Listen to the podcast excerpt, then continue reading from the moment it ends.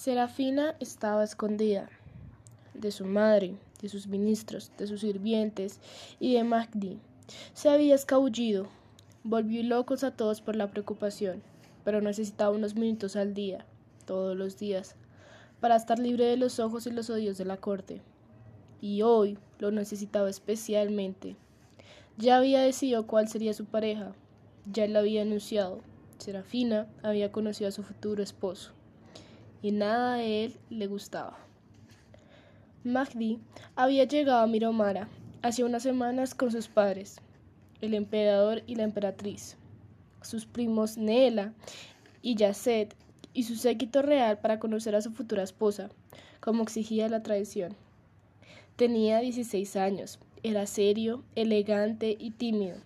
No montaba, no, no practicaba esgrima, prefería la compañía de Desiderio, el hermano de Serafina, un joven sirena de su edad, y la de Yacet, antes que cualquier otra. A Serafina, que era de dos años menor, apenas le hablaba. Era cortés con ella, como lo era con todos, pero nada más.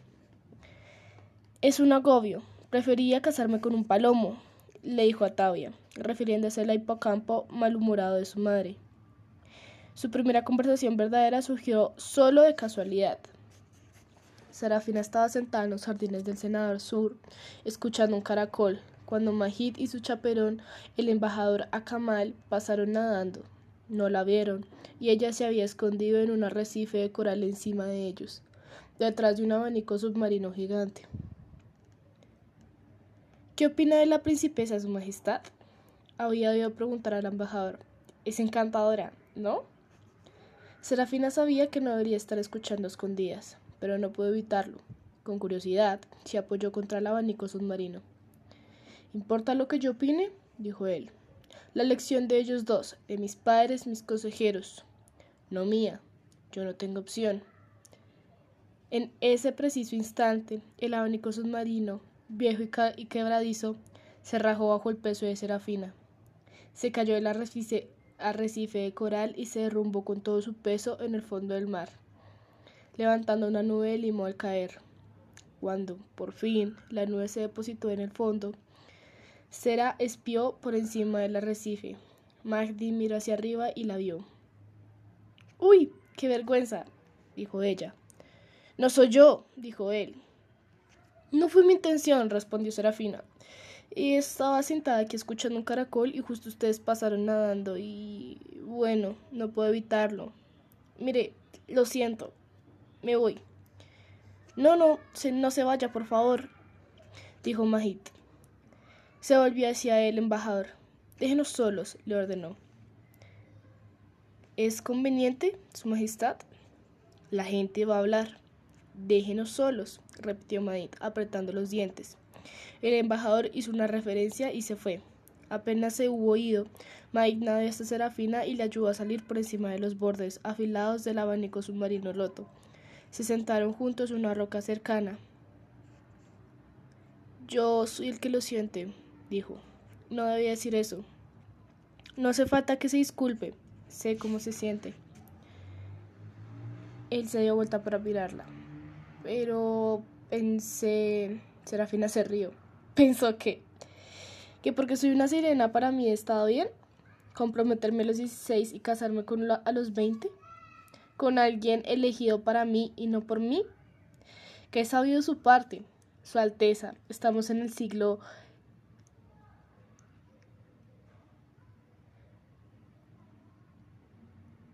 ¿sabe? Y no en el siglo X. Y para saber Honestamente, preferiría toda la vida hacer un doctorado en historia antigua de Atlántida antes que casarme con usted.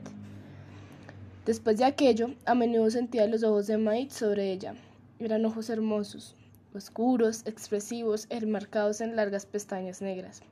Ella levantaba la vista en una cena o durante un desfile y lo sorprendía mirándola. Él siempre desviaba la vista, la siguiente vez que estuvieron solos fue porque Serafina lo encontró escondido a él. Ella tenía que escuchar otro caracol de historia y había logrado escabullirse de la corte para hacerlo.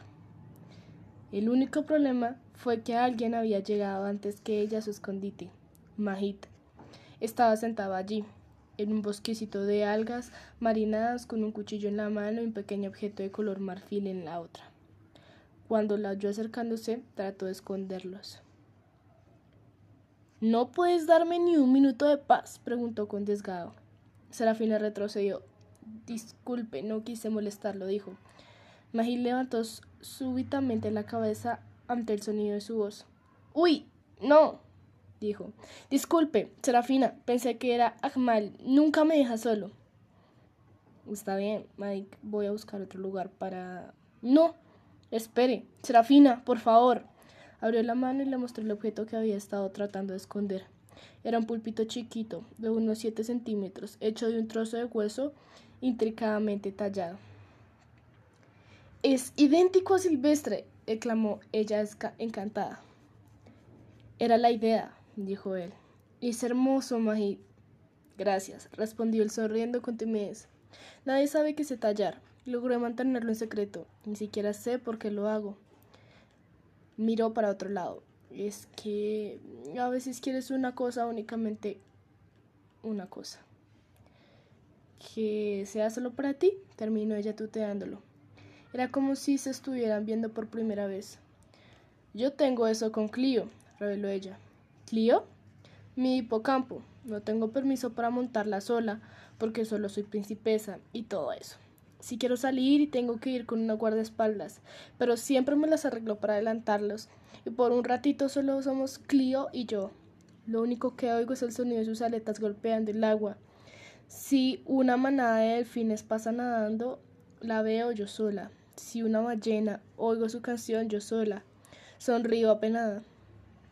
Claro que si me caigo de Clio y me rompo el cuello, estoy sola también. Cuando ella terminó de hablar, Magid le tomó la mano y la puso en el pulpito de la palma. Para ti, le dijo. Unas noches más tarde, ella sintió que él le tomaba la mano de nuevo. Esta vez fue la oscuridad. Durante la exhibición de aguas danzas, hecha honor a Magid, él la había mirado, preguntándole con sus ojos oscuros si estaba bien. Ella le había respondido que sí con los suyos. Y después, una noche en que estaban jugando a las escondidas con Desidero, Nela, Yacet y los miembros de la corte más jóvenes de Regina, él la arrastró de pronto a lo más profundo de las ruinas derrumbadas.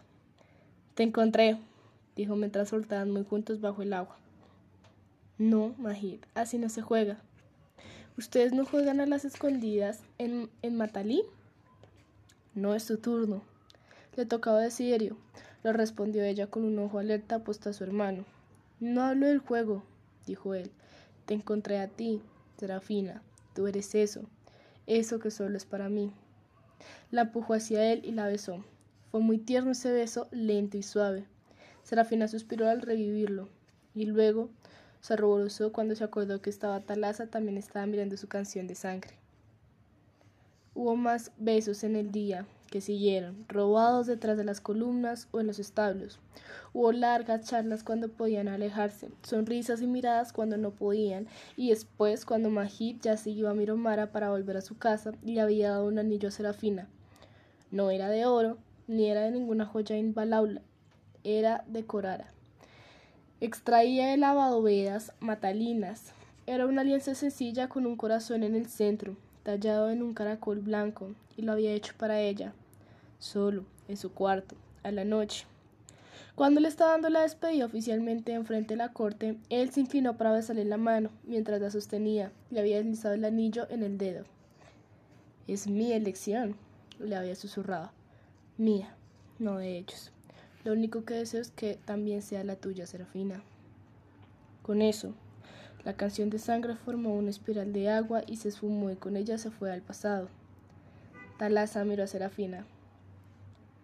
¿Y te pregunta si te ama, sincera tonta? Le preguntó. Nunca la había dudado, magistra, respondió Serafina.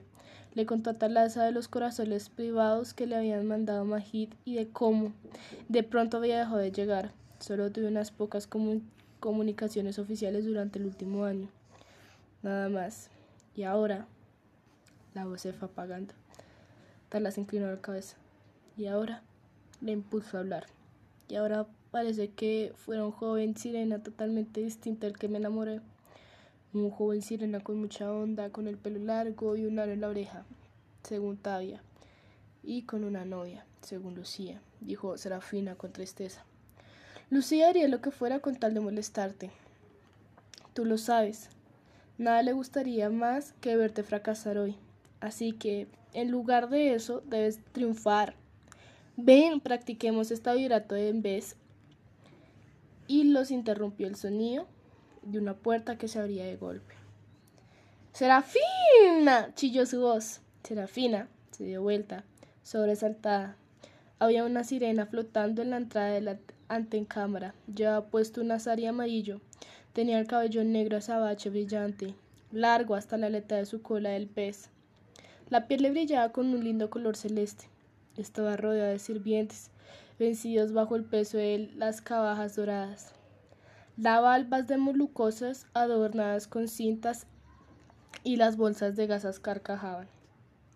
¿Raneria? ¿Qué diablos? empezó a decir Talaza, pero Serafina reconoció a la sirena al instante. ¿Nila? gritó ella, olvidando toda su preocupación con las alegrías de ver a su mejor amiga.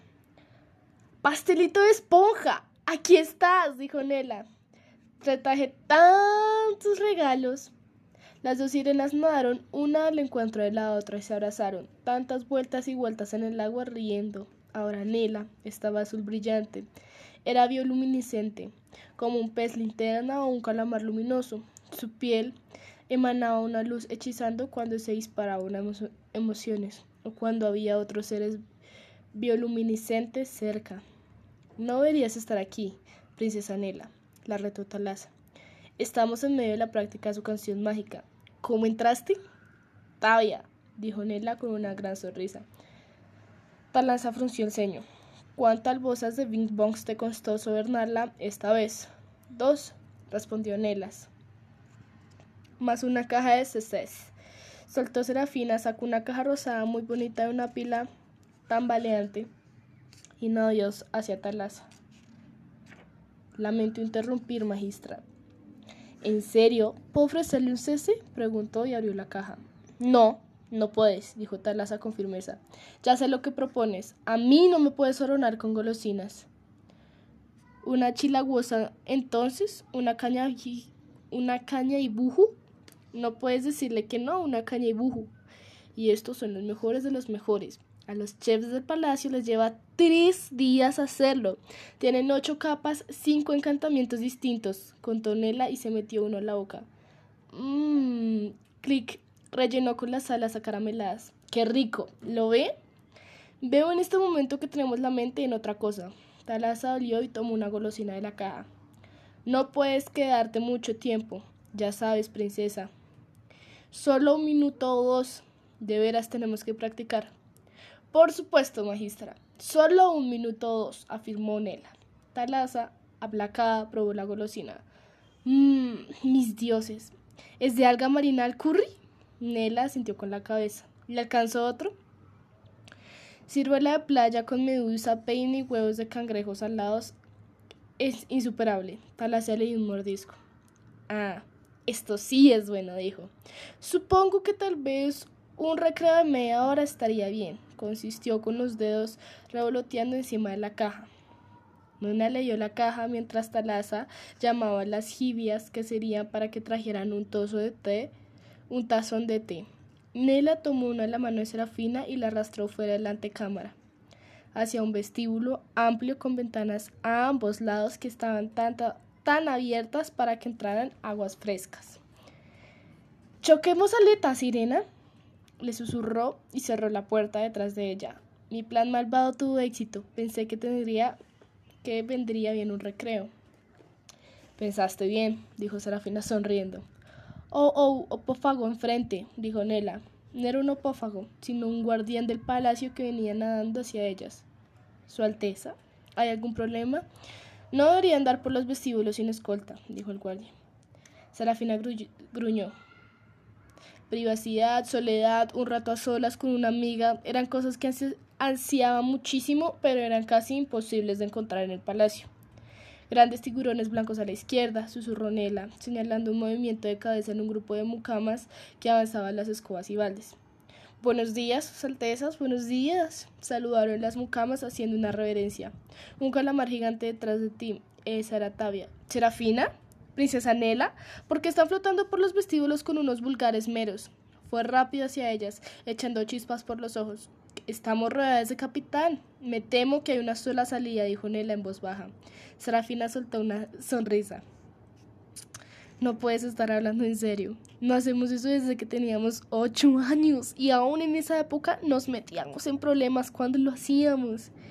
Me llamo Jocket de la Het, dijo Nela. Tú siempre haces Jocket, protestó Serafina. Es la mejor pirata. No seas tan chiquilina, tú puedes ser JG. Alurra.